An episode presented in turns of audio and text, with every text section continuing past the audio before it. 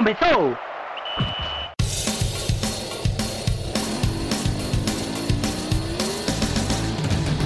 Mas qual é pouca, eu só tomo se for 10k. Eu sou obrigado a falar que esse programa aqui tá uma porra. Fala muito! Fala muito! Fala muito! Piada morta! Pelas barbas do profeta! Salve, salve, senhoras e senhores, fãs do futebol, amigos e amigas. Começando aqui mais um DescubraCast, mais um programa aqui no seu feed do Caixa de Brita. E dessa vez para falar da volta do futebol aqui, pelo menos na região nordestina, no futebol pernambucano. E a gente vai analisar aqui o trio de ferro da capital, Náutico, Santa Cruz, esporte, não necessariamente nessa ordem alfabética. A gente vai começar pelo esporte, mas a gente vai fazer uma análise, vai passear um pouquinho sobre como é que esses clubes vão chegar aí para esse recomeço de temporada. Tem muita gente que ia preferir não vai começar a temporada. Conheço um amigo meu que tá perdendo até noite de sono, né, Marcelo? Abraço para você, beijão. Mas tem muita gente que estava ansiosa aí para que esses jogos voltassem. A verdade é que o cenário ainda é muito triste, até difícil de começar um programa também tão alto astral assim, porque a gente tem mais de 74 mil mortes hoje ainda no Brasil em relação à Covid-19. Isso é um dado muito triste, mas infelizmente, as... infelizmente pelos números, né? Mas assim, a... os passos das várias atividades econômicas do Brasil já estão voltando, o futebol também está nessa leva e futebol catarinense, futebol carioca, enfim, outros campeonatos já estão acontecendo e chegou a vez da Copa do Nordeste também do Campeonato Pernambucano. Nesse final de semana a gente já tem Clássico das Multidões, também tem Salgueiro e Náutico e também tem outras partidas decisivas pela última rodada da fase classificatória do Campeonato Pernambucano e no meio da próxima semana a gente já vai ter também a fase que vai definir né, a última rodada que vai definir os classificados para as quartas de finais da Copa do Nordeste. Então, se vai começar, o jeito é a gente falar, né? Independentemente da vontade da gente e, toda a consternação que a gente tem aqui em relação a como o Brasil está reagindo, como a gente está sendo negligente em relação a, a toda essa questão da pandemia, mas infelizmente a gente tem que tocar o barco mesmo e falar sobre o que é o factual, que é a volta do futebol. E para Náutico, Esporte e Santa Cruz, a gente vai fazer aqui um balanço de como é que eles pararam na temporada, o que é que modificou até aqui, pelo menos as principais mudanças em relação a essa parada e também o que se esperar desses clubes aí. É uma incógnita enorme. Então, somos todos aqui, não todos setoristas, boa parte de nós somos, mas todos jornalistas que acompanham o dia a dia dos três clubes e de outras equipes também. E não temos acesso aos treinamentos, vale sempre lembrar disso. Ninguém está tendo acesso, na verdade, mas o que a gente tem de informação, a gente vai filtrar aqui e vai fazer essa análise. Eu não estou aqui sozinho, eu me chamo Diego Borges, não vou fazer o mesmo erro que eu cometi no último programa da última volta de não me apresentar. Eu sou Pois Diego é, Borges eu, eu tive, eu tive que dar aquela cutucada, né? Você salvou, Vitor. E vocês já ouviram aqui a voz de Vitor Aguiar. Também temos aqui Clisman Gama e o nosso fofinho Geraldo Rodrigues. Vitor, comece se apresentando. Um beijo, um abraço, uma bom dia, boa tarde, boa noite para você. É isso, acho que não tem muito o que apresentar, porque é isso, eu sou o Vitor Aguiar e eu vou estar aqui para falar com vocês durante esse programa. É isso. Mais conhecido como Marcos. Um dia Não é mais conhecido por isso aí, na verdade, não. Mais conhecido mesmo é por Vitor mesmo, no caso mesmo. Mas tudo bem, né? Se você diz quem sou eu, para discordar. É bem por aí. Mago do queixo fino também, grande coqueiro, entre outros apelidos que Vitor já recebeu.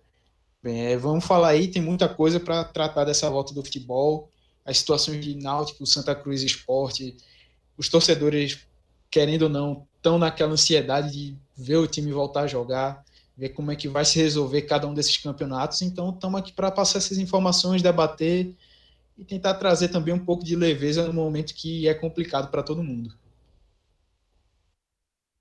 E você, Geraldo, que eu já não digo uma coisa, fez o X ali em cima de Iago Mendes, botou o Iago Mendes para trás, já tem mais DescubraCasts, com esse agora que é o quarto, mais DescubraCasts gravados do que nosso amigo Iago Mendes fofinho.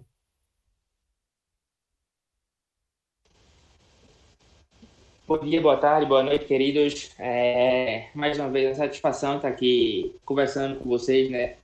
sobre futebol. A gente gravou a volta dos treinos há mais ou menos um mês e agora estamos aqui para gravar a volta dos jogos. Como bem frisasse no começo, não é o melhor cenário do mundo. Mesmo depois de quatro meses, a gente ainda tem aí mil casos, cerca de mil casos por dia em Pernambuco. Cenário similar também no Nordeste, que os, os outros estaduais começam a retomar. Mas estamos aqui, estamos aqui para falar e aproveitando a deixa que você me deu, é, 4 a 3 salvo engano, com esse agora, né? Nosso querido Iago Mendes é, passei ele aí nessa, nesse, nesse, rank, nesse ranking de descubras. E espero que ele retorne para conversar com a gente, né? Porque já já fica, fica goleada. Ih, rapaz, cresceu o menino Geraldo. Toma essa, Iago. De graça. Tá Iago lá. Tá Iago deitado na cama, recebendo o né, da consagrada. E do nada vem aquele tabefe assim. Headshot não. Tem tabefe. Ah, Isso foi atropelada. Isso foi atropelada de carro do Free Fire. demais, demais. Passou o carro do Free Fire por cima de água agora. Mas é isso, galera. A gente vai começar falando sobre o Esporte Clube do Recife, o Leão da Praça da Bandeira, que começou também, foi um dos primeiros aqui em Pernambuco a retomar as atividades, os treinos e tudo mais. É, teve até algumas ações mais avançadas em relação aos outros, teve um túnel ali de desinfecção dos atletas, fez parcerias para testes, enfim. O que é que o esporte tem para apresentar, Geraldo? Você já vai apresentar pelo menos o, o como é que o esporte terminou, o que é que modificou no esporte e o que é que o Leão vai ter para apresentar a expectativa para esse jogo agora. E começou, na verdade, com a mudança na parte burocrática, né? Porque quase, quase, quase que o esporte chega sem essas principais peças, porque Patrick foi regularizado. A gente está gravando aqui nessa terça-feira. Patrick e Felipe foram regularizados hoje. Felipe não vai jogar Pernambucano porque já defendeu a minha coruja do sertão, meu querido Afogados da Engazeira, meu, meu primeiro e segundo time, que vai estar aqui tatuado daqui a pouco no lado direito do peito. Tossidinha do mal aí. Né? Mas enfim. É, é por causa da poeira aqui. Ah, é, né? Arrombado. Mas tudo bem. Mas assim, a situação do esporte era muito difícil, mas a luz do fim do túnel, enfim, chegou, regularizou esses jogadores e tomou um fôlego importante quando precisava, né, Geraldo? Isso, Diego. Só é, fazendo mais um adendo sobre essa questão dos jogadores no bid. O Ronaldo também entrou no bid, o atacante, chegou de Santo André. É, Felipe e Patrick entraram na manhã desta terça, os dois regularizados. Como você bem falou, Felipe não joga o Pernambucano, que já estou pelo Afogados, e Ronaldo entrou no fim da tarde. Então, é mais um jogador à disposição para a sequência da temporada e já para o jogo de domingo agora contra o Santa Cruz. Só fazendo uma recapitulada como, como o esporte vinha, né, antes dessa parada. É, vinha muito irregular, tinha acabado de trocar o comando técnico, o Daniel Paulista não teve tanto tempo para implementar é, aí sua ideia de jogo, apesar de a gente já ver o time mudando um pouco a característica, deixando de ser um time de tanto toque de bola e proposição como era com o Guto, para ser um time mais reativo, que pressiona alto para roubar a bola e já sair vertical para o contra-ataque, enquanto com o Guto era um time de mais passes. É, e agora vinha, como eu vinha dizendo, vinha é, irregular, eram seis jogos com o Daniel, nem, nenhuma, em nenhum momento conseguiu emplacar duas vitórias seguidas, por exemplo, no total. Eram duas vitórias, dois empates duas derrotas, oscilando em resultado, oscilando em desempenho dentro do jogo, até quando ganhava. Difícil fazer dois tempos bons, exceto o jogo contra o Afogados, mas foi um Afogados de ressaca, tinha acabado de eliminar dar um desconto nesse, nesse, nessa partida. Estava na ilha. E, isso, você é um afogadense de carteirinha. E, e a parada, evidentemente, pelo, pelos motivos que, que ocorreu, não foi boa, porque ninguém queria estar passando por uma situação de pandemia, mas acredito eu que deu para o esporte, é, por conta desse período, é, parado, foram quatro meses, agora de treinamento, Daniel com tempo, com calma. Nesse ponto, analisando friamente, só o tempo para treinar foi bom para o esporte. É, conseguiu recuperar alguns jogadores.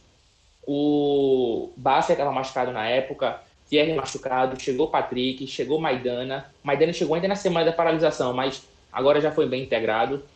tem também o Felipe pro ataque, o Bruninho uma opção a mais pro meio, o elenco, de fato, deu uma encorpada também, tanto em peças, com esses jogadores que eu acabei de citar, como em ideia de jogo de Daniel. O próprio Daniel falou que deu muito tempo, essas quatro, cinco semanas que já vai ter de treino, né? o esporte voltou no dia 15 de junho, deu para trabalhar inicialmente a parte física e em seguida ir colocando as variações, o que ele pensa de jogo, a forma que ele quer o time, coisa que fatalmente ele não teria se não houvesse a parada.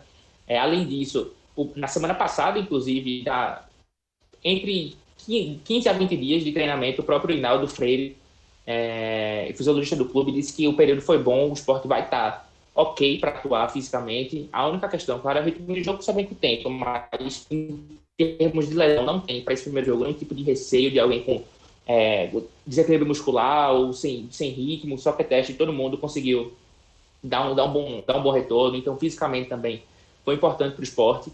Em relação à DM, a única dúvida para o esporte é Rafael Thierry, porque ele se machucou na semana retrasada, é, teve uma entorse leve no tornozelo, e está na transição ainda hoje. Eu falei com, com o departamento médico do esporte, ele ainda estava na transição nessa terça-feira. Então, fica aí a dúvida quando ele volta né, para o trabalho do Armário com bola se ele vai ter condições de ser relacionado com o jogo contra o Santa. Mas, mas o cenário do esporte é esse: time que vinha muito irregular. Se, se houvesse a sequência normal da temporada, a situação seria bem mais complicada, porque era um time que buscava se encontrar, um time pressionado. Não que agora não esteja, mas já deu para é, respirar um pouco mais é, em relação a essa pressão. E e agora esperar para ver dentro de campo. Tem domingo e terça, domingo e quarta, na verdade, duas decisões que o esporte precisa ganhar para passar. E ainda assim, na Copa do Nordeste não depende só de si. E, e vamos aguardar para ver, ver como é que o esporte se sobressai nesses dois jogos. É, tem o Pernambucano, tem o clássico com Santa domingo na ilha. Todos os jogos serão quatro da tarde. E no Pernambucano o esporte está muito a perigo, né? Tem 11 pontos só. Tá ali a, com Afogados na Rabeira com 10, Central com 10, e assim, o Afogados pega em casa o Vitória de Santão, que voltou recentemente, o Afogados está treinando há mais de mês também, o Central vai jogar fora de casa, mas contra o Decisão, o Decisão também já está olhando a próxima fase, já está eliminado, não tem condições de classificação, contratou o técnico Paulo Júnior um dia desse agora, renovou com o Aruá, enfim, é, ainda tem pouco tempo de treinamento também. O Central fez bons reforços, trouxe Gideão de volta, o goleiro. Não, o Gideão é a primeira vez que vai jogar pelo Central, mas trouxe o Joelson de volta também. Enfim, o Central está encorpado. A grande expectativa é que Afogados e Central vençam e cheguem a 13 pontos. O esporte precisa vencer o Santa Praia 14, mas assim, corre risco mesmo de ficar de fora dessa classificação, né? Corre, corre, sem dúvidas, até porque é um clássico e a gente sabe que é, não é só clichê, né? Ninguém quer perder um clássico. É, o Santa Cruz, mesmo já classificado, mesmo já com a liderança, não só a liderança, passagem na próxima fase, é, não vai querer voltar para, depois de quatro meses, voltar a jogar e perder para o esporte, de forma alguma. E até porque qualquer um bom resultado aí contra o esporte já dá ainda mais lastro e confiança para a Copa do Nordeste. Então, é, o próprio Tininho, Constantino Júnior, falou que está na, tá nas mãos de Tamar, a do time e o próprio Fabiano também deu entrevista recente dizendo que a prioridade é o jogo do esporte, então não vai ter vida fácil. Desses cenários aí, acredito eu, o, o, a situação mais difícil, de fato, como você falou, é a do esporte. Mas, porque é o, Central enfrenta uma decisão que voltou há pouco tempo, e, e o Afogados foi um dos primeiros clubes a voltar também, voltou na semana do tiro de ferro, salvo engano, voltou no dia 19 de junho. Então o time está se preparando também. É, vai ser decisão, o esporte vai ter que se superar para não passar um vexame, porque caso ele seja eliminado, caso ele não avance, vai ser desde já pior, o pior campeonato pernambucano da história dele. Nunca o Sport ficou fora dos seis primeiros lugares. Então, o Sport vai ter que, vai ter que superar, vai ter que superar a condição física, vai ter que superar é, a tabela, o adversário, o retrospecto histórico. É, vai ser um, uma boa, boa prova de fogo, não, né? Vai ser uma prova de fogo para o esporte que agora é aquilo. Passando, é, vai ter que ganhar o Santa Cruz para passar ao indica, né? E aí ele ganha, ganha fôlego para passar para o jogo também na Copa do Nordeste na próxima quarta-feira contra Confiança. E na Copa do Nordeste, como o Geraldo já introduziu, o esporte, é, o quinto colocado, está ali fora do G4, vai enfrentar o Confiança, que é o líder do, do outro grupo, do grupo B, que vem fazendo uma, uma campanha muito consistente e praticamente já está classificado mesmo. Na verdade, tá, né? Porque é muito difícil Santa Cruz passar o confiança, o Ceará, o Náutico e o Vitória também passarem. é praticamente impossível, digamos assim. Não é. Não, o futebol é futebol, né? Mas assim, é muito difícil o confiança ficar de fora. Mas é, além disso, o esporte também vai ter que torcer por tropeço das equipes que estão na frente dele, como o ABC, como o Botafogo, enfim, são os clubes que o esporte pode passar. Mas assim, tem uma vantagem que ninguém talvez conheça melhor essa confiança do que o Daniel Paulista, né, Geraldo? De fato, Diego, Daniel treinou confiança desde março do ano passado até fevereiro desse ano. Foi é, subiu a série, a série B com o time, fez uma boa campanha. É, mas ele, ele rejeitou isso. Na semana passada ele deu uma entrevista coletiva, na retrasada, na verdade. Ele disse que o Confiança vai ser um time totalmente novo, com o Matheus Costa, é, que vai implantar a ideia dele. O que de fato eu concordo, porque para mim o que pode ser o principal fator de diferença nesse jogo é, para a classificação do esporte, de maneira geral, melhor dizendo, é o período de, de treinamento. O, o, Confiança voltou a treinar só no final de junho, dia 29 de junho, numa segunda-feira, duas semanas depois do esporte. E a gente sabe que esse período pode fazer uma diferença, tendo em vista que não foi que não é apenas uma pré-temporada, mas é um período de três meses de inatividade. No caso do Confiança, é três meses e meio. Então, se tem algo que, que acho que pode fazer diferença nessa questão pró-esporte, é essa questão do, do, do, do, tempo de preparação, da condição física, do tempo de treino. Porque a situação do confiança é muito cômoda. O confiança pode jogar, joga por um empate, que ele avança, é, e se perder, ainda assim tem grande chance de avançar. Precisa de uma combinação de resultado, precisa de uma mudança de saldo de gol também. É, então, o, o esporte precisa ganhar para passar. É, não depende só dele, porque os grupos se enfrentam. Um grupo, o grupo A enfrenta o grupo, o grupo B, então ele precisa ganhar e torcer contra o ABC. Ou então, caso o ABC ganhe, precisa tirar a diferença de um gol de saldo, ou seja, o ABC por um gol a mais do que o ABC venceu ou torcer para o Botafogo perder, que é um time que tem 12 pontos, o Sport tem 9, e aí o Sport avançaria também na questão do saldo, porque o Botafogo faria com menos 1, dependendo do resultado, o Sport iria para saldo 0 ou saldo 1, dependendo de quanto ele BC também. Então, a situação do Sport não é das melhores, porque não depende só dele, mas se, se vencer, tem que vencer pelo menos por mais de um gol para tentar ao menos passar na questão do saldo. E o ABC, lembrando, pega o CSA, já morto no campeonato, já está eliminado, já é o lanterna do grupo B sem chance nenhuma. Já o Botafogo da Paraíba pega o Vitória nervoso, e o Vitória precisa vencer para se garantir, né? Porque se ele não vence, pode ser ultrapassado por Náutico, Ceará e Santa e cair fora aí do campeonato. Mas assim, é um pouquinho difícil mesmo a situação da equipe do esporte. Tem mais alguma coisa, Geraldo, que a gente precisa pontuar do time do Rubro Negro? Diego, é, acredito que é, o astral do esporte deu uma melhorada. O time vem conseguindo é, repor as finanças.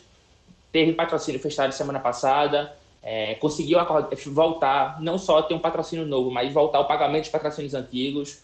Conseguiu regularizar os jogadores, que é, querendo ou não, uma demonstração de, de que você está é, ciente ao momento, você está tentando reverter a situação que é muito difícil financeiramente. É, o próprio Luan Poli falou isso numa, numa coletiva recente ontem, coletiva, numa entrevista recente ontem, que o ambiente melhorou. É, então, acho que, que aos pouquinhos o, o, o, esporte, o cenário do esporte vem, vem, vem melhorando, pelo menos fora de campo, né? Que é o que ajuda a, a, a nas quatro linhas. Então, é, acho que o que eu posso falar é isso, acrescentar um pouquinho isso a mais, essa questão do, do ambiente do esporte tão melhorada, e aí a torcida, evidentemente, torce para isso refletir também dentro de campo. E para a Série A só vai começar em agosto, tem mais uns 15, talvez 20 dias aí, pelo tempo que vai voltar a Série A. A gente não sabe ainda como é que vai voltar, mas assim, ainda dá para dizer que o esporte tem que se agarrar com Nossa Senhora da Conceição e esperar para o milagre, né? Diego, o, o, time do esporte, evidentemente, é, até pelo, pelo o tamanho da folha, é, o perfil dos jogadores, muitos jogadores contratados de forma. É, jogadores, digamos assim, emergentes, que fizeram boa Série B é, no ano passado, é, tiros como aposta, o que querendo ou não, é bom encontrar o perfil para uma Série A, que é um campeonato de, campeonato com pontos corridos, onde, tem que, onde sempre prevalece a qualidade. É, a, a, princípio, de fato, o esporte começa lutando contra o rebaixamento. Apesar de que eu gostei bastante das contratações recentes, é, recentes entre aspas, né, que chegaram um pouco antes da parada. O Patrick e o Maidana acho que chegam para ser titulares e chegam para resolver. Tanto na direita, é, Patrick, a torcida já conhece, o futebol pernambucano já conhece, jogou também pelo Náutico, acho que ele chega para ser o dono da posição. É, Maidana, creio que tem tudo para fazer também uma boa dupla com o Adriel, são um cara que fez uma boa Série A pelo Atlético Mineiro em 2018 e fez uma ótima Série B pelo Paraná em 2017 É, então, acho que resolve ali o problema. E, e o Jonathan Gomes também, eu acredito que é um jogador que no CSA ano passado, no time limitado do CSA, já conseguiu se destacar e, e fazer bons jogos, dar assistências. Em 26 jogos ele fez 5 gols, deu, fez 3 gols e deu 5 assistências. Então, aproveitamento bom, ele era o cara que carimbava todas as jogadas. Eu acho que com esses três, é, o time do esporte consegue dar uma, uma, subir um pouquinho de patamar. Não para pensar além da, de dar fuga do rebaixamento, mas para você já ir um pouco mais de ânimo. O que depois encontra, se tem um time, falta elenco. E a gente sabe que a Série A vai ser muito atravessada, serão jogos em cima de jogos, para poder caber o calendário inteiro, né, que vai até fevereiro. É, e aí acho que quando precisar de elenco, precisar você perder um William Farias, você perder um, um próprio Adelson na defesa, você não poder contar, quando você não puder contar, contar com o Patrick também, por exemplo, um Bassi, acho que aí vai faltar para o esporte. É, e acho que esse, esse, é o principal ponto. O esporte não tem um elenco é, que aguente esse tranco que vai ser a Série A, ou quarto e domingo, viagem. É, e aí eu acho que o, que o que pode dificultar para o esporte é isso. Mas o time, confesso que eu acho que deu uma melhorada com os reforços. Agora é ver se vai ter um encaixe. Mas em termos de, de peças individuais, eu acredito que o esporte deu uma melhorada com esses últimos, esses últimos reforços. E aí a gente desce o primeiro degrau de divisão e vai para a Série B, vai analisar o Náutico, porque o, time do Náutico tem uma mudança interessante, né? Que é a chegada de Thiago, por exemplo, que foi negociado de volta com o Flamengo. O Flamengo não ia utilizar no time principal, também não ia ter é, disputa na divisão de base praticamente. E Thiago volta de onde ele foi revelado com uma composição interessante para o Náutico e dá uma encorpada interessante para o ataque. Mas quem vai é, destrinchar melhor o Náutico aqui é Clisman, que depois de nosso querido cavalinho Fernando Castro, ele assumiu a centralização do, do Náutico para o blog do torcedor e também para o JC. E Clisman, como é que você viu o Náutico terminando essa primeira parte do ano, pelo menos até aqui nessa antes da parada, e o que muda para o Náutico em relação a essa volta das competições. Então, Diego, é, eu vejo que o Náutico terminou esse período antes da, da pandemia pressionado, né, por causa da, da, da maneira que estava levando o Pernambucano ainda com a chance de ser eliminado, tendo empatado contra o, o Retrô no último jogo do estadual, também na Copa do Nordeste perdeu em casa para Fortaleza, tomou uma, uma lapada grande, vamos dizer assim, 3 a 0 em casa, se eu não me engano, isso 3 a 0 e aí complicou um pouco a situação, porque também, além dessa derrota para Fortaleza, beleza, que é um clube da Série A, com um investimento maior, um time melhor que o, do Náutico, já tinha uma base forte da, da própria primeira divisão, sendo que tropeços lá do começo contra o River, empate nos aflitos, e contra o ABC também, outro empate nos aflitos, pesaram para o Náutico chegar numa situação um pouco mais complicada agora. E uma derrota pesada, né, para o Santa, né? Um 2 a 0 mas assim, que o placar foi só um detalhe, porque o pior mesmo foi o futebol apresentado pelo Náutico, né? Não jogou muita bola não no Arruda e assim, é, de certa forma foi engolido pelo Santa, que é um clube que está uma divisão abaixo e está com um elenco bem mais aquém, né? Se a gente for comparar pelo menos a questão financeira dos dois times, né? Isso, é, foi uma derrota que também, além desse peso do Náutico ter jogado mal, é, contou também com a lesão do Ronaldo Alves, que já se acrescentou essa série de lesões que o Náutico vinha tendo na equipe. E também, por outro lado, no Pernambucano, o Náutico, é, com essa derrota aí, deu prosseguimento à má fase que estava tendo no Pernambucano, né? Que o Náutico passou os últimos quatro jogos sem vitória, teve um empate, começou com um empate contra o Afogados em casa, por 1 a 1 depois perdeu do Eu Central. Perdeu do Central nos aflitos por 1 a 0 Depois veio a derrota para o Santa 2 a 0 e um novo empate, agora contra o Retrô, mais uma vez nos aflitos. Ou seja, nós teve três jogos em casa, dois empates e uma derrota. E aí acabou se complicando na, na tabela do estadual. Na Copa do Nordeste, teve esse 3 a 0 contra o Fortaleza. Antes tinha vencido o CRB fora, 3 a 2 foi uma vitória muito na raça, na superação. Mas o problema foram os tropeços anteriores que o Náutico teve, que aí acabaram pesando para que o time chegasse nessa, nessa reta final aí, nessa última rodada, com chances de acabar sendo eliminado nas duas competições.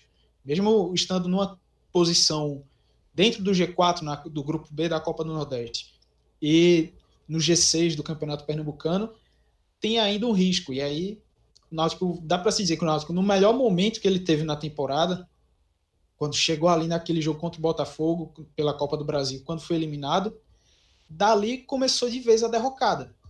O Náutico começou a, começou a ter essa pressão de volta que aconteceu no começo, nos primeiros jogos da temporada, amenizou quando o time cresceu, e aí caiu de novo, a pressão aumentou. Então a pausa fez com que essa pressão em cima da, do elenco, da comissão técnica, amenizasse um pouco, sendo que já volta com duas decisões importantíssimas e dois jogos muito difíceis. Vai pegar o Salgueiro lá no Sertão, lá no Cornélio de Barros, decidindo essa classificação. O Salgueiro já está nas semifinais, já está garantido, mas ainda assim não vai ter facilidade nenhuma para o Náutico, que é, é, tendo a possibilidade de tirar uma equipe forte, uma equipe da capital, dessa fase final, derrotando o Náutico e os outros resultados acontecendo, para o Salgueiro melhor ainda.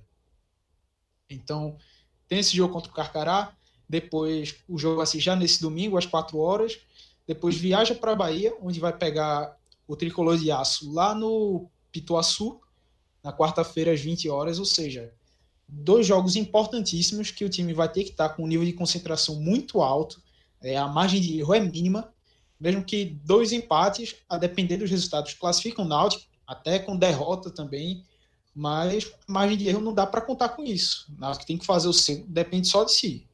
Isso, depende, mas tem que fazer, tem que errar o mínimo possível, buscar a vitória nas duas partidas para tentar se classificar e também com isso é, ganhar moral.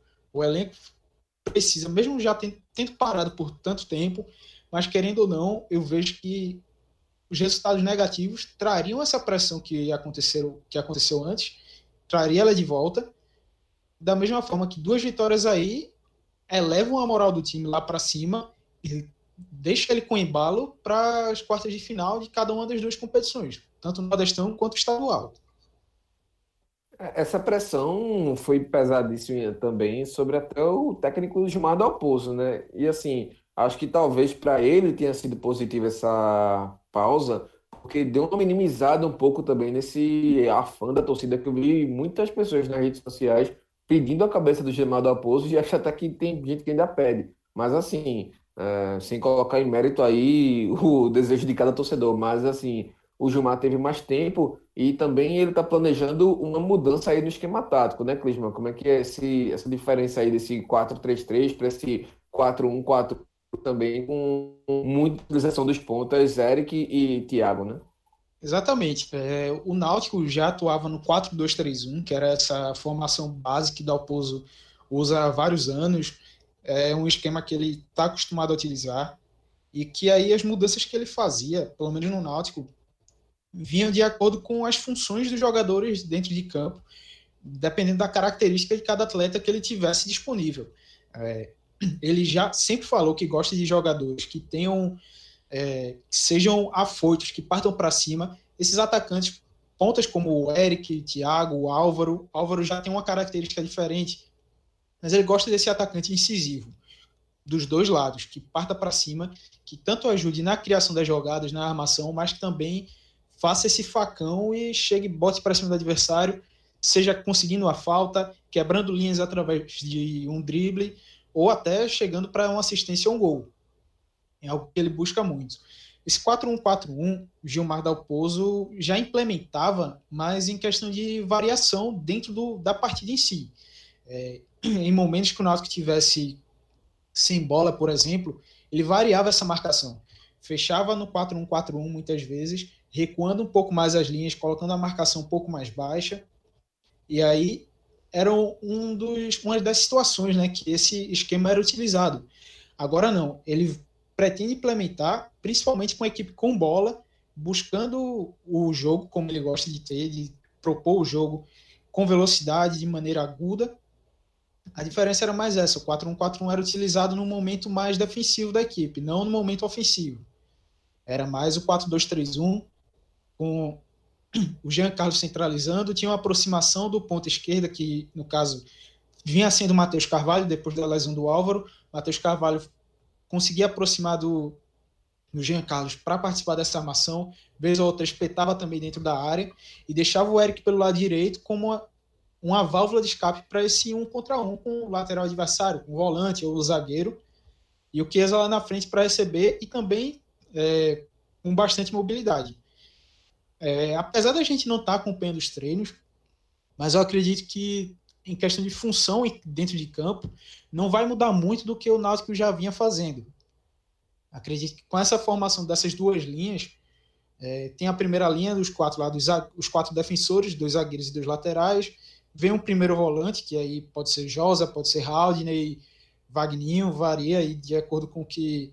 Só não pode ser o Anderson, né? Pelo amor de Jesus, né? Tem o Anderson também, é uma possibilidade, mas. Não! não. Aí, aí fica na cabeça do Alpozo. Enfim.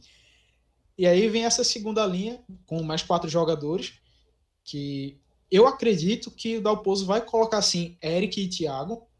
É, não sei, como a gente não tem acompanhado, não sei dizer qual dos dois vai jogar no lado esquerdo. Porque ambos têm essa, têm essa característica parecida de gostar de jogar pelo lado direito, é, fazer esse, essa, esse drible para o meio, né? puxar para o meio, seja para bater, buscar um passe, um passe mais lateral, uma enfiada de bola no meio dos zagueiros, uma bola assim em diagonal cortando é a característica dos dois, além de levar para cima e tudo mais. Ele já não tem tanto essa de ir até a linha de fundo para buscar um cruzamento, um passe para trás. Então vamos ver o que é que Dalpozo vai fazer aí. A gente só vai ver quando começar esse jogo contra o Salgueiro, com o jogo contra o Bahia. Mas eu imagino que pela, pela capacidade técnica dos dois atletas, do Thiago e do Eric, dá para fazer essa, essa montagem aí sem muito aperreio. E no meio de campo, o Jean Carlos é, titular absoluto por ali. E acredito que ele deve manter o Jonathan também, que o Jonathan faz essa, essa função segundo volante ou um meia um pouco mais avançado, que é um jogador que corre o campo todo. Ele participa na, no ataque, chegando em velocidade, com força, também ajuda bastante na marcação. Vejo que há essa possibilidade do Jonathan ser meio que um coringa nesse meio campo, fazendo várias funções a depender do que o Dalpozo vai querer. Então, acredito que é uma mudança interessante, essa implementação do 4-1-4-1. Apesar de não ter, eu não achar, isso por palpite, que vai ter tanta mudança do que a gente via do Náutico jogar no esquema anterior, mas acho que dá para proporcionar algumas coisas interessantes aí e talvez até destravar um pouco esse ataque do Náutico, porque o Náutico tinha peças bastante, tem peças bastante qualificadas, sendo que ficava um pouco dessa impressão de que não estava rendendo o esperado.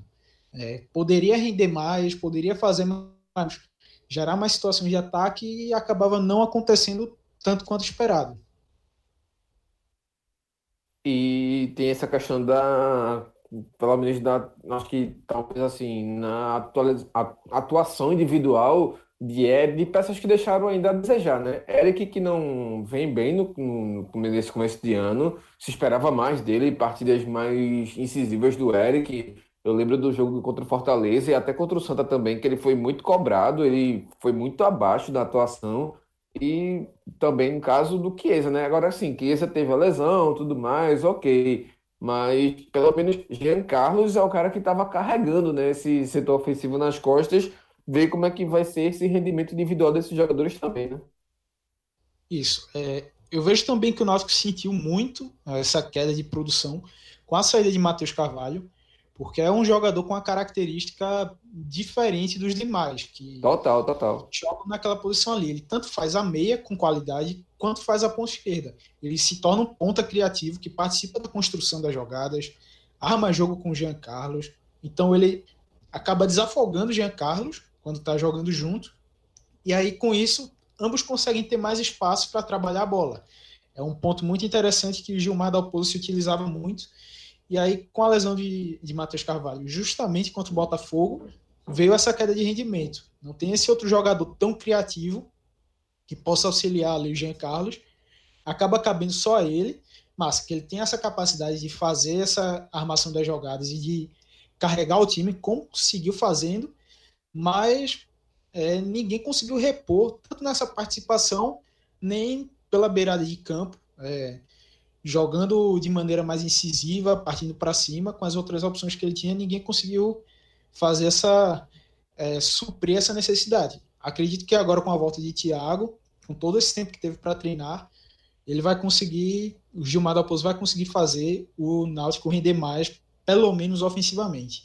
E sobre o Eric, só para pontuar também, a cobrança de todo jeito iria vir, porque foi um cara que veio com muita esperança aqui e com peso grande, pelo que ele mostrou antes de ser vendido para o Braga de Portugal. É, chegou a rodar também, no Vitória ele teve alguns bons momentos, então o Náutico esperava. Eric vai chegar aqui mais maduro, com uma bagagem muito boa, então deve vir aqui e vai voar, mas até então não veio.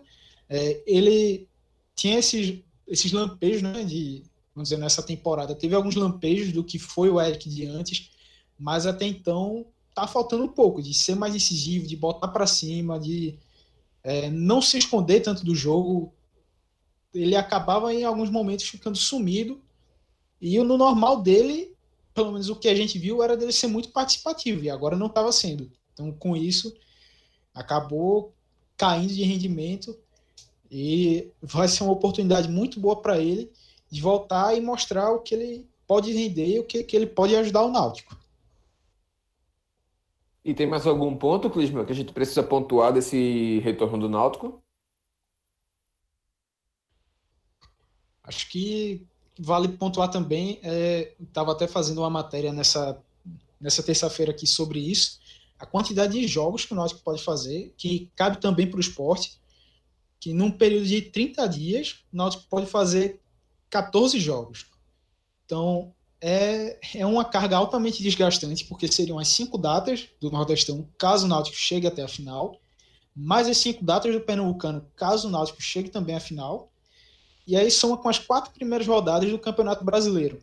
Ou seja, vai ser um jogo em cima de jogo, vai ser pesado. É, a direção Alvirrubra já falou também que pode acabar utilizando uma equipe alternativa no Campeonato Pernambucano mesmo querendo ir com força máxima é, nas duas competições, de querer buscar o título ou em ambas, mas aí é aquela, com esse peso aí, decisões vão ter que ser tomadas, não vai dar para sacrificar nenhum jogador, como também eles vêm ressaltando, tanto Diógenes Braga, vice-presidente de futebol, quanto Ítalo Rodrigues, executivo de futebol, vem ressaltando que não vão fazer loucuras, não vão é, extrapolar os limites dos atletas, mas é algo que o Náutico, não só o Náutico, mas o esporte, acho que o Santa Cruz também e outros, outros clubes que estão envolvidos nessas competições, nos estaduais e na Copa do Nordeste, vão precisar pesar em algum momento.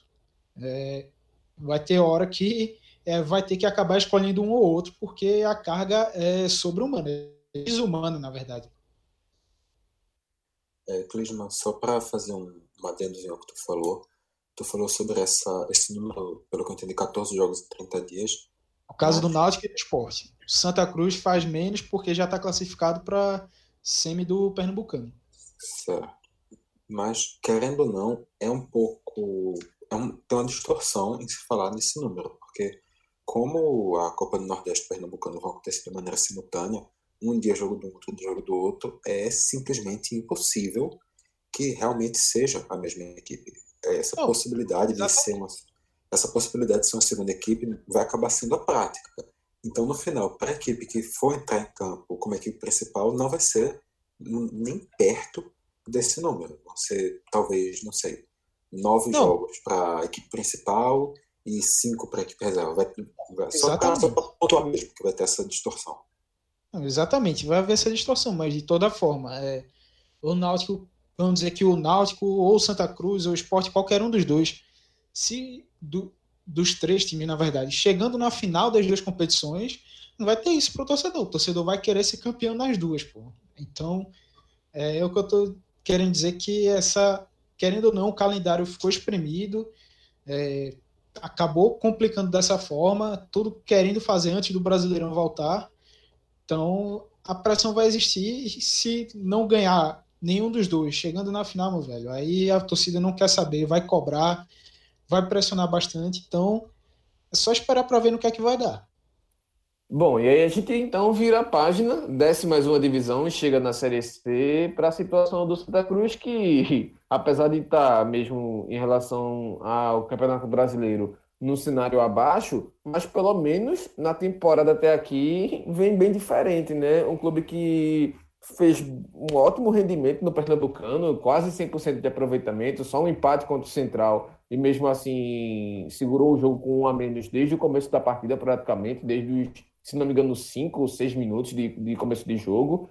E na Copa do Nordeste, as derrotas que o Santa Cruz acumulou até aqui foram derrotas completamente na conta, tanto para o CRB, fora de casa, quanto para o Fortaleza, e também no clássico contra o Esporte, três jogos fora de casa, o jogo do Fortaleza, inclusive, o jogo logo depois da eliminação na Copa do Brasil, em que o Santa Cruz fez um bom futebol contra o Atlético de Goiás, fora de casa também, quase passou de fase, perdeu nos pênaltis, mas enfim, é, o, o, ano que se esperava do Santa, acho que do jeito que ele terminou até a pausa, está muito melhor do que se desenhava antes mesmo da montagem do elenco lá no final do ano passado, a queda de não ter passado sequer para a fase de semifinal, de quartos de finais da, da, da Série C do ano passado, deixou uma impressão muito negativa de como é que o clube ia reagir nesse ano. Só que reagiu bem, dentro de campo fez bons jogos, o Itamar Schulli fez boas, eh, pelo menos comandou uma organização interessante nesse time do Santa.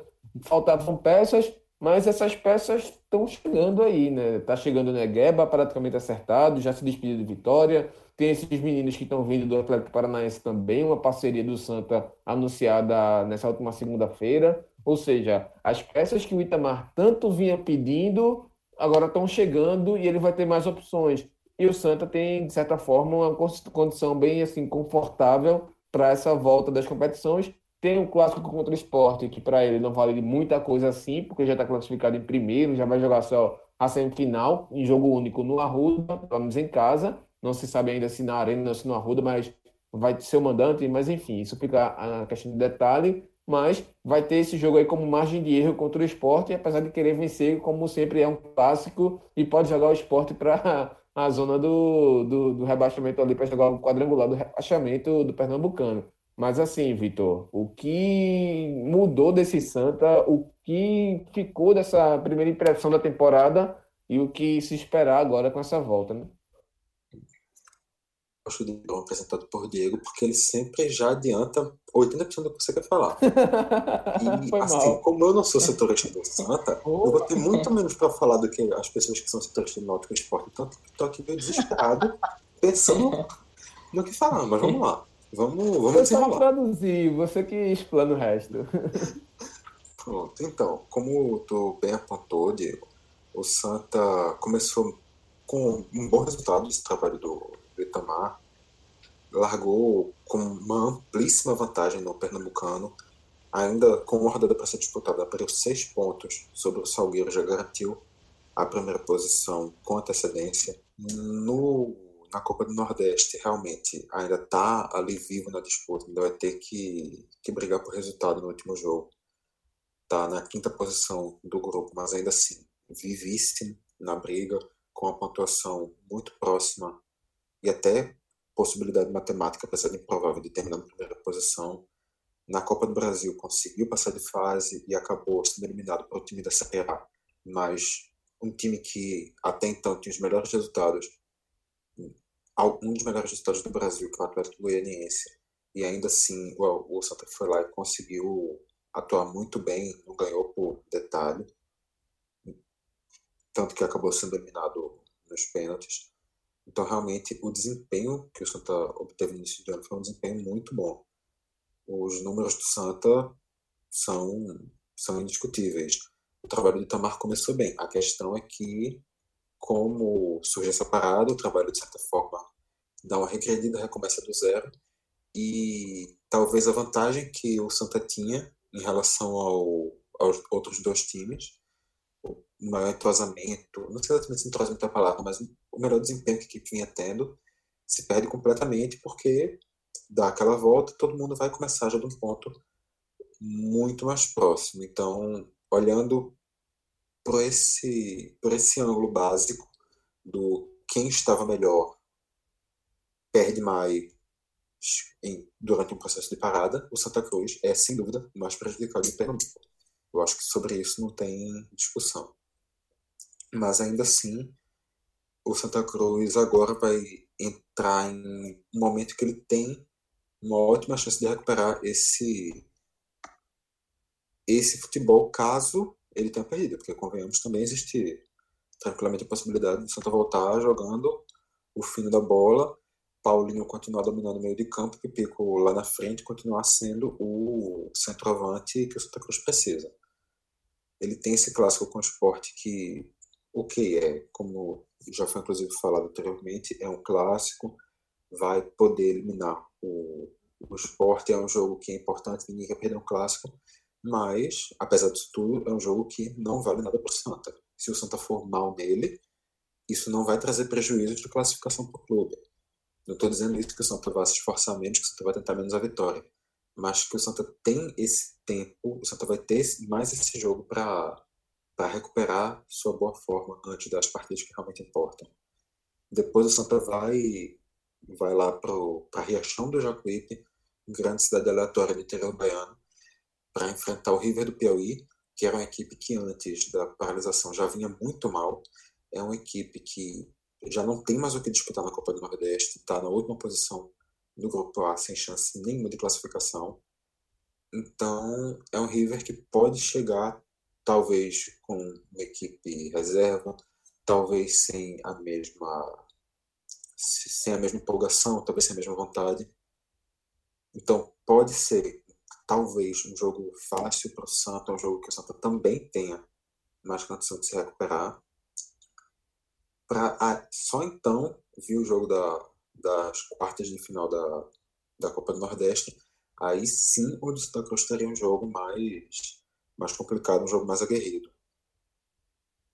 E no Pernambucano, mesmo que o Santa se classifique na Copa do Nordeste, o Santa tá vai ter essa primeira quarta-feira, no caso, primeiro domingo, perdão, o domingo da, o segundo domingo de jogos vai, é um final de semana livre para o Santa no Pernambucano. Ele vai poder se dedicar nesse final de semana inteiramente à Copa do Nordeste. E isso também é uma vantagem para o Santa a nível de Pernambucano, porque caso o Santa pare na Copa do Nordeste até a etapa de quartas de final, ele vai poder ter dedicação única e exclusiva ao pernambucano em todas as fases do matemática, que é uma coisa que Náutico e Santa Cruz, Náutico e Esporte só vão ter se caírem já na primeira fase do regional, o que seria para o esporte um grande vexame, uma coisa que, pelo menos desde a retomada da Copa Nordeste, nunca aconteceu, e para o Náutico uma grande perda, apesar do Náutico só ter se classificado a segunda fase da Copa do Nordeste de grupos em uma oportunidade, que foi no ano passado, não é uma coisa nem um pouco confortável para o Náutico, uma eliminação na primeira etapa do regional. Também indo mais para frente, depois o Santa vai ter uma disputa de Série C, que aí vai ser uma situação que é totalmente impossível de se prever nesse momento, porque são times de estados completamente diferentes que não estão no, nos principais centros do futebol cada um retornou em um momento completamente distinto, em uma condição completamente distinta, e vai ser muito interessante. Eu acho que vai ser bastante convidativo acompanhar esse início de Série C, porque pode acontecer muita coisa improvável. As equipes que retornaram antes, como é o caso do Santa, podem ter vantagem e a gente pode acabar também tendo surpresa na questão do rebaixamento, mas enfim, esse não é o cerne do debate. Sobre o que mudou no Santa nesse período, para o primeiro jogo, o Santa já pode contar talvez com algumas novidades.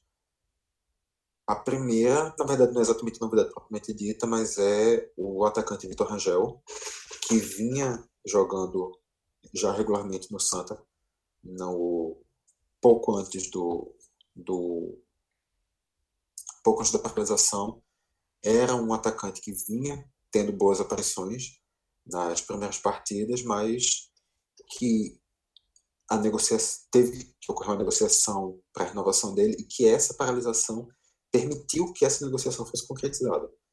Eu questiono se o futebol tivesse continuado, se teria tido tempo hábil para o Santa Cruz conseguir a renovação de Vitor Rangel, porque foi uma negociação muito prolongada.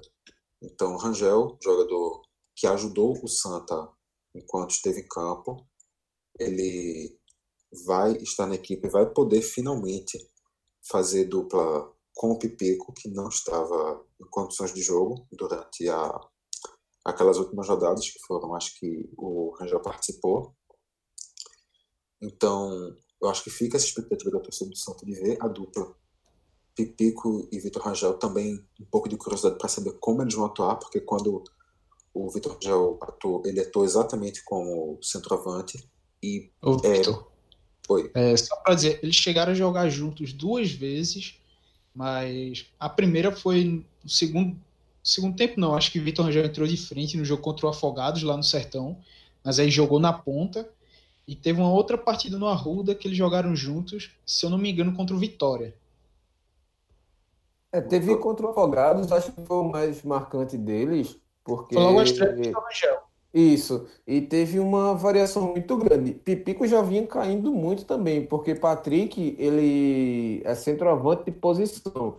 E o Pipico vinha variando, caindo pelas pontas, tal, revezando ali com o Patrick essa, essa função, mas com o Vitor Rangel, principalmente, nesse jogo contra o Afogados, é, deu uma impressão de que essa dupla pode dar cancha, assim, pode dar um, uma, um aperreio aí para a defesa dos adversários. E querendo ou não, por serem dos jogadores mais experientes, tem uma compreensão melhor do que os outros que são novos, como Patrick e Michael Félix. Eles têm uma compreensão melhor tática, tanto para fazer essa, essa troca de posição aí, quanto para procurar outros espaços e confundir a marcação adversária, né? né? Então, realmente fica aí a, a correção. Eu realmente achava que. Eu, eu sabia realmente o jogo do Afogados, mas eu achava que tinha sido só, só essa partida. Mas ainda assim, eu acho que fica. Mesmo ele já tendo feito a prestação, eu acho que fica assim uma curiosidade para saber como os dois vão ser utilizados juntos, porque o Rangel foi utilizado mais aberto, o Pipico também, como o Diego bem lembrou, também vinha sendo utilizado fazendo um pouco mais de variação de posição por causa do, do Patrick Nonato, mas a chegada do Rangel, com as características do Rangel, um trabalho mais longo prazo, pode fazer com que o Itamar também mude, mude a maneira de utilização do ataque do Santa. Eu acho que é uma vai ser interessante ver como é que isso evolui ao longo das próximas rodadas. E realmente o ponto que tu que tu chegou aí, Cris, é exatamente que eu ia o que eu ia caminhar agora.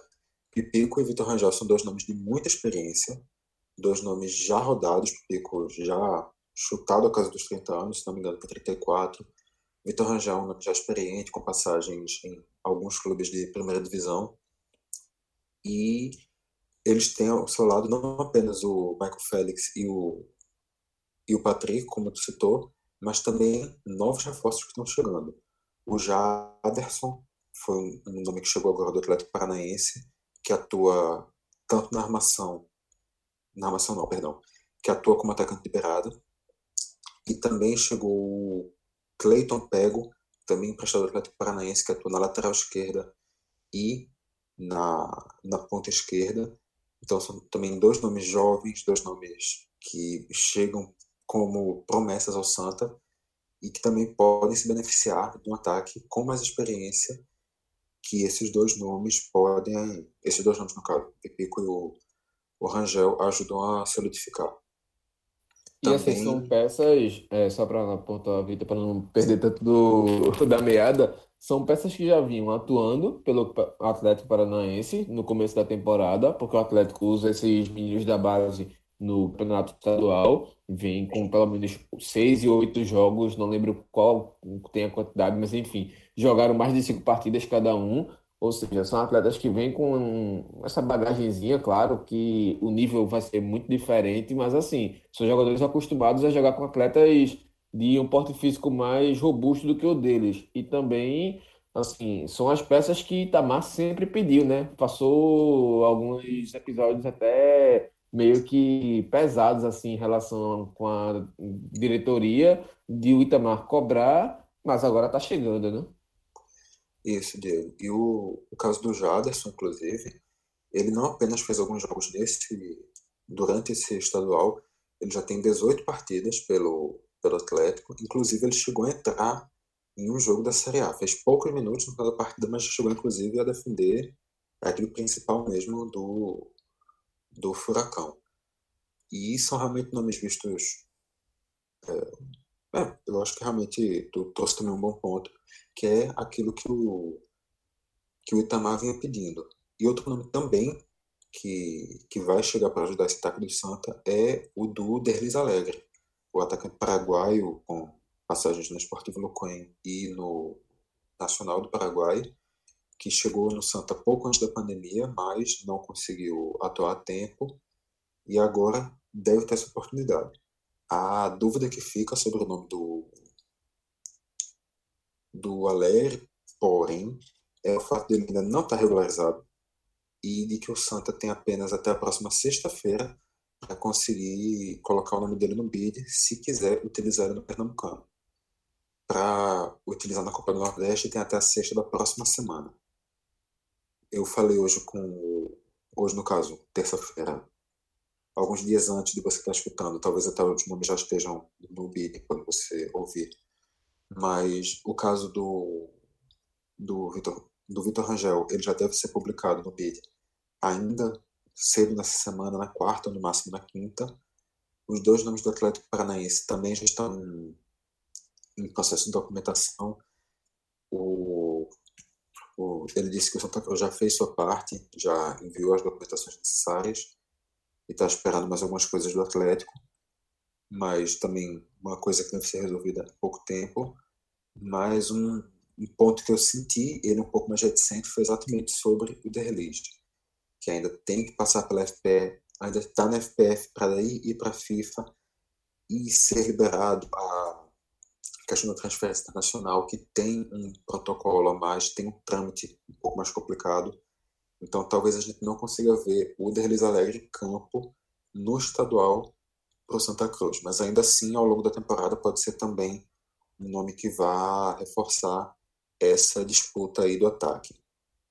E também para completar essa questão de reforço, outros nomes podem chegar nessa parceria do Santa com o Atlético Paranaense, parceria que, como bem introduziu o tema, foi oficializada nessa quinta-feira, nessa segunda-feira, perdão, dia 13, e que a partir dela Santa Cruz, além de conseguir jogadores emprestados sem custos, também vai ter parcerias no campo do no campo mercadológico, no campo de marketing, e também vai levar alguns, alguns funcionários do Santa Cruz para conhecer o funcionamento dos trabalhos dentro do Atlético, que, querendo ou não, é um dos clubes que dentro do Brasil tem uma gestão mais bem referenciada em diversos setores.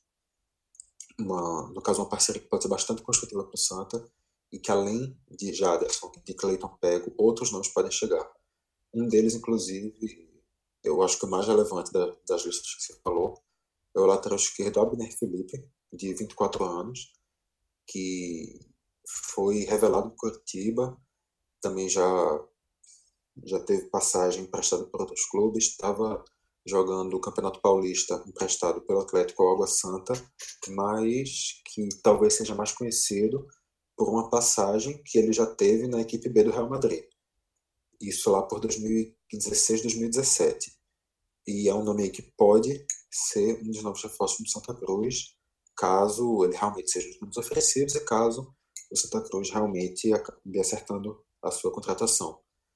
Mas tem, tem alguns nomes aí que podem estar pintando no Santa Cruz dessa parceria do Atlético e também ao, agora com a retomada do campeonato, o Santa Cruz também deve estar voltando ao mercado de uma maneira mais intensa, porque como já tinha sido falado Santa algumas vezes, eles não iam, não estavam indo atrás de contratação durante esse período, exatamente porque estavam priorizando manter os jogadores que já tinham, manter o elenco que tinha, que estava conseguindo um bom resultado, então eles estavam focados nisso e não queriam perder o, os jogadores e para isso mantiveram foco realmente nas manutenções ao invés de contratar, algo que agora já não seria mais necessário. E também só para encerrar, para o próximo jogo, no caso o Santa Cruz Esporte já nesse domingo, o Santa Cruz não vai ter o meia Chiquinho, que foi até na verdade uma contratação já já ocorrida ao longo da, da temporada, não teve tantas oportunidades assim até porque já chegou no final, mas que ainda tá, ainda estava pegando a engrenagem do Santa Cruz e agora pode ter uma, uma sequência um pouco mais contínua, mas obviamente não a partir desse início, porque não enfrenta o esporte. E outro jogador que também ainda está em dúvida sobre se vai ter condições ou não de jogar é o Meia Jeremias, que vinha, inclusive, apesar de todas as críticas que já foram levantadas a ele, vinha tendo um bom início de temporada e que com certeza ainda não convencia para ser titular do Santa Cruz ao longo do ano, mas que já vinha realmente aparentando ser uma boa opção, coisa que nos últimos anos ele era bastante questionado. É, foi muito bem contra o Botafogo da Paraíba, principalmente, né? Mas assim. Eu só Oi. queria só corrigir essa questão. É, além do jogo contra o Afogados, outro jogo que Pipico e Vitor Rangel atuaram juntos foi contra o próprio Botafogo da Paraíba, lá dos dois gols de Jeremias.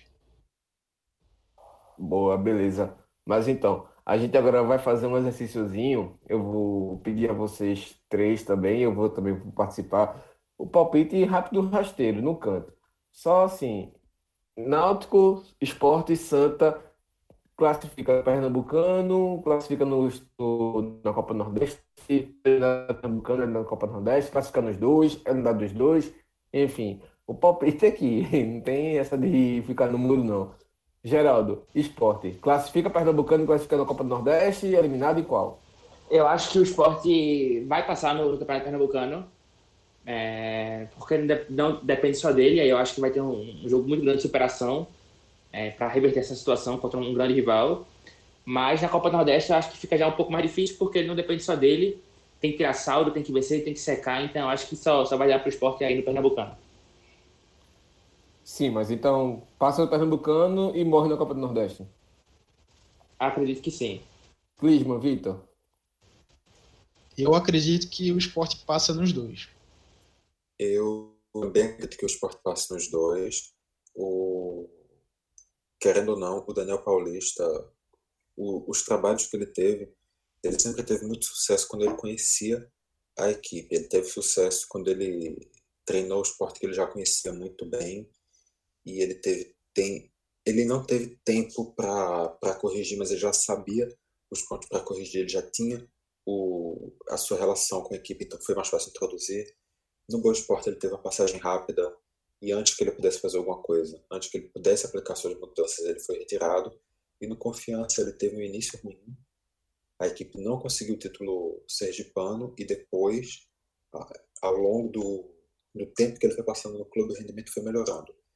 Então eu acho que exatamente essa ele já ter tido uma experiência antes da parada, ele voltar agora a ter mais de um mês de, de treinamentos antes de fazer a estreia, eu acho que pode ser uma diferença para o Daniel Paulista conseguir aplicar a sua visão e o esporte já voltar um pouco mais encaixado. Eu acho que isso permite sim que o, que o esporte talvez consiga a classificação dos dois. É, eu acho que passa nos dois também. Do Náutico, eu acho que passa no Pernambucano, mas acho que não passa na Copa do Nordeste. Então, na ordem, Clisman, Vitor, Geraldo. Então, o Pernambucano acredito que o Náutico passa.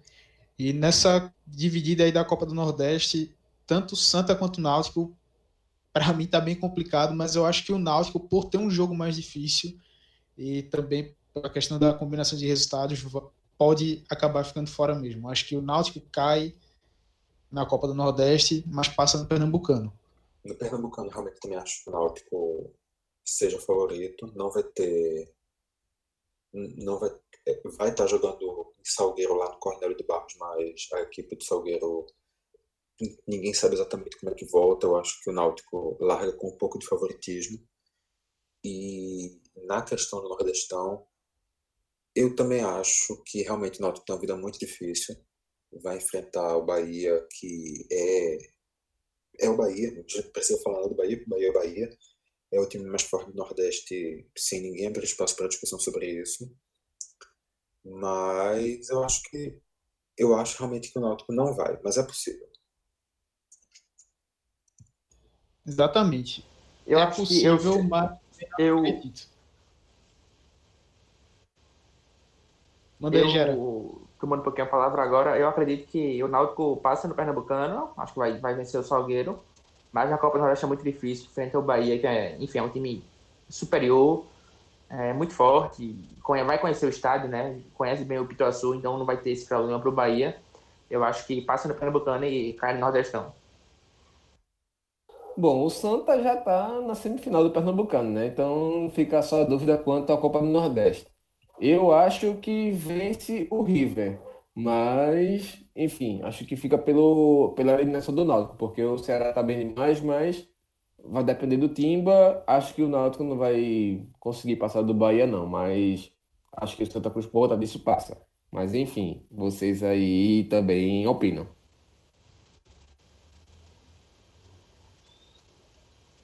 Eu acho que sigo, sigo você, Diego. Passa do, do, do, do River, River né, já está eliminado, enfim, Santa Cruz precisa de uma vitória simples contra o River, que é inferior a ele, e tem, vai ter menos de, preparação também. E passa porque, como eu já falei anteriormente, o Náutico não acreditava com o avanço, então o Santa vai querer do G4 e vai, vai avançar até o, as quartas de finais do Nordestão. Eu estava aqui falando antes, mas estava com o microfone fechado, então estava aqui realmente pagando de, de otário falando para nada, mas enfim. O que eu estava dizendo antes de eu mesmo me cortar era que eu acho que qualquer pessoa que disser que o Náutico não passa vai estar se contradizendo se disser que o Santa Cruz também não passa. Então, como eu disse o Náutico, que eu acho que o Náutico não passa, eu acho que o Santa Cruz passa. Simples assim. É, com essa de Vitor aí, resumiu tudo. Santa Cruz deve acabar passando. É um jogo contra o River que está lá, vai começar sua preparação agora, então tem tudo para passar. Mas de toda forma, o Náutico tem uma missão difícil lá, mas que também não é impossível. Ou seja, o Santa Cruz só passa, vai estar tá credenciado aí pelo resultado do Náutico. É a visão que eu tenho.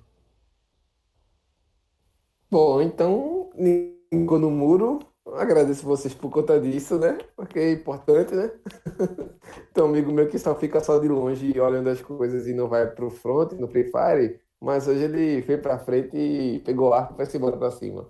Mas é isso, galera. A gente termina aqui mais um Descubra Cast, mais um programa avaliando os clubes pernambucanos e que dê tudo certo aí na volta do estadual e também da Copa do Nordeste para todos e que, sobre todo o contexto, a gente consiga sobreviver a essa pandemia. Valeu, Clisma, valeu, Geraldo, valeu, Vitor. Abraço para Iago também, que ficou aí dormindo nessa rodada. E a gente se vê no próximo programa. Valeu, valeu, galera. Até a próxima e. Valeu, valeu, senhores, do convite. É isso aí. Segue o Caixa também nas redes sociais. É só procurar lá Caixa de Brita que você encontra, que você segue. Pega o seu filho de podcast, segue. Tem outras coisas também saindo, não é só futebol. Falou. Abraço. Falou. A abraço.